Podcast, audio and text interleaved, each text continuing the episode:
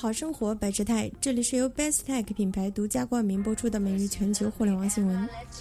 六月十日，据路透社报道，由于来自苹果的强劲需求，索尼预计本财年图像传感器销售量大增百分之二十。索尼设备解决方案部门主管预计，截至今年三月三十一日的二零一四年财年，索尼传感销售额将增长一千亿日元，约合八点零四亿美元，达五千五百亿日元。